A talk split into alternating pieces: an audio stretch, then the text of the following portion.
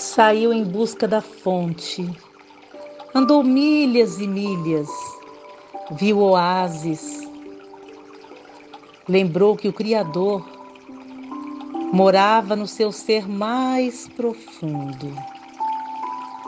Em busca desse ser, percebeu-se em conexão com outros seres, como os rios, os mares, as montanhas, as rochas, o vento. Olhou para o grãozinho de areia que estava junto com outros e formava o imenso deserto preenchido de amor. Em busca do ser, do livro Água da Fonte, de Lucileide Queiroz.